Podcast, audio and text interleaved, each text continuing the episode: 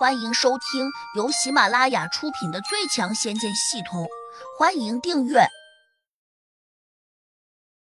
第八百零一章，保命为主。亚兰两边脸上均出现了一个五指血印，很明显，魔小红用力还不轻，这下把他彻底给打痛了，也打懵了，更打怒了。他这个时候完全失去了理智，毕竟当着三个弟子的面被别人左右开弓。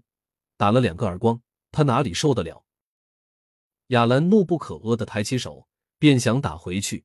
江格突然叫道：“亚兰，你别还手，你根本就不是他的对手。别说你打不过他，就算我没有被他们控制住，可能也打不过他。”亚兰一呆，立时瞪大了眼睛，转头用神识看向了江格。他刚才就觉得江格表现的有些古怪。这下终于明白过来，他哪里可能不对劲？于是他大着胆子用神识看向了江格的衣袍里面。这一看，他不禁大吃了一惊：堂堂一个八级的地灵，且在修真界也算名头不小的江老前辈，竟然被人用绳子给绑住了，而且他好像还不能挣扎。亚兰看见绳子上长满了细刺，大约有一半都扎进了江格的肌肤。江前辈，你，你被谁绑住的？亚兰惊悸的问。除了他们，还有谁？江哥瞄向了四个魔头。亚兰反应不慢，马上分出神识往江哥衣袍里面看。于是他也被吓住了。这个在他们面前曾经如若大罗金仙一般厉害的江老前辈，此时竟然被人弄成了这样。更让他们不能理解的是。这一切竟是四个少年干出来的，这可能吗？雅兰和修竹飞快的交换着眼神，随即一起摇头，均表示不相信。魔小红已经回到了黑风金魔的身边。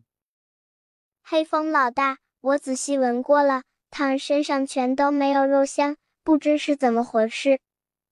黑风金魔也很郁闷，说。可能我们最近修炼了那套奇妙的功法，因此导致我们的胃口变了。魔小红苦恼道：“这下惨了，再也没法去吃香喷喷的人肉了。”魔小羊安慰他说：“烤熟了一样会很香的，小红，你别难过。”魔小猪附和道：“如果你不喜欢吃烤的，我们可以把它们炖来吃。”四个魔头肆无忌惮的商量起来。怎么吃人？修竹和亚兰都听迷糊了，随之就在想：只要修炼了功法，踏入修真之路的人，就会对肉食不再有强烈的兴趣。可为何眼前这四个少年，他们居然在讨论如何吃人？他们这是故意在吓我们？亚兰冷笑，他当然不相信这四个少年会吃人。江格一脸凝重道：“他们有可能真会吃人。”你们得小心一点。说完这话，他不免无奈起来，就连自己在这几个少年面前也蹦跶不起来。修竹和亚楠这种低阶的修炼中人，又如何小心？修竹凑近江阁，小声问：“江前辈，你给个主意吧，我们现在应该怎么办？还有，你身上捆着的这根绳子如何解开？”江阁惨然一笑：“你们别费心思了。”我这根绳子名唤犀牛筋，除非用仙气割断，否则你绝对没法解开。还有，他们有可能真会吃人，你们要么和他们拼一拼，不，你们不能和他们拼，那样肯定是以卵击石，只会加速灭亡。修竹银牙一咬，转头就瞪向了四个魔头，手上更是翻转了下。一把两指宽、三尺长的细剑便出现在他的手中。修主，把剑收起来，他们不会怕你的剑。江格急忙又劝说道：“当务之急是不能激怒这四个古怪的少年，而应该采用拖延战术，直到胡杨过来救他。”江格心里却又有些打鼓，总有种预感，胡杨就算赶过来了，只怕也是凶多吉少。修竹却不服气，叫道。江前辈，你什么意思？江格叹息了一声，说：“你不可能是他的对手，所以识时务者为俊杰。我希望你先保住自己的小命，方才是上策。江前辈，你该不会认为我真的打不过他吧？修竹轻视的看着魔小红，觉得一旦冲突起来，自己不可能没有一点胜算。江格苦笑道：“修竹，你该不会认为比我还厉害吧？”修竹一怔，忙说：“江前辈，我哪敢和你比？你像日月之辉，我如萤火之光，根本就不在一个层面上。”江哥点点头，指着魔小红说：“修竹，既然你连我都打不过，又怎么敢说打得过他？”修竹再次一愣，却还是不服气道：“他们多半是偷袭你的，是不是？之前趁你老不注意。”就在茶水和饭菜里面给你下了毒。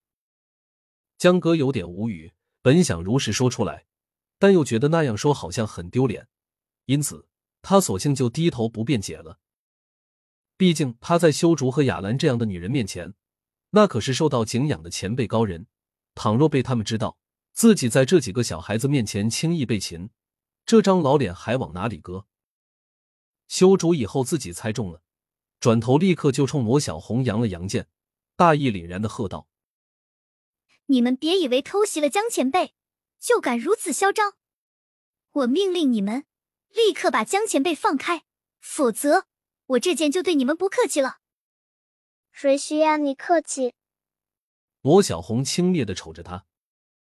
好啊，看来你们这真是敬酒不吃吃罚酒。那好，也就别怪我以大欺小。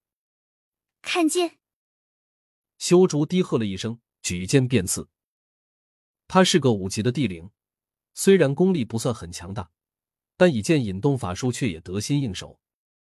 只是可能他以为魔小红的功力差，自己长剑在手，且先出招，所以就没有使出杀招，而是直接放出剑气去刺魔小红的肩头。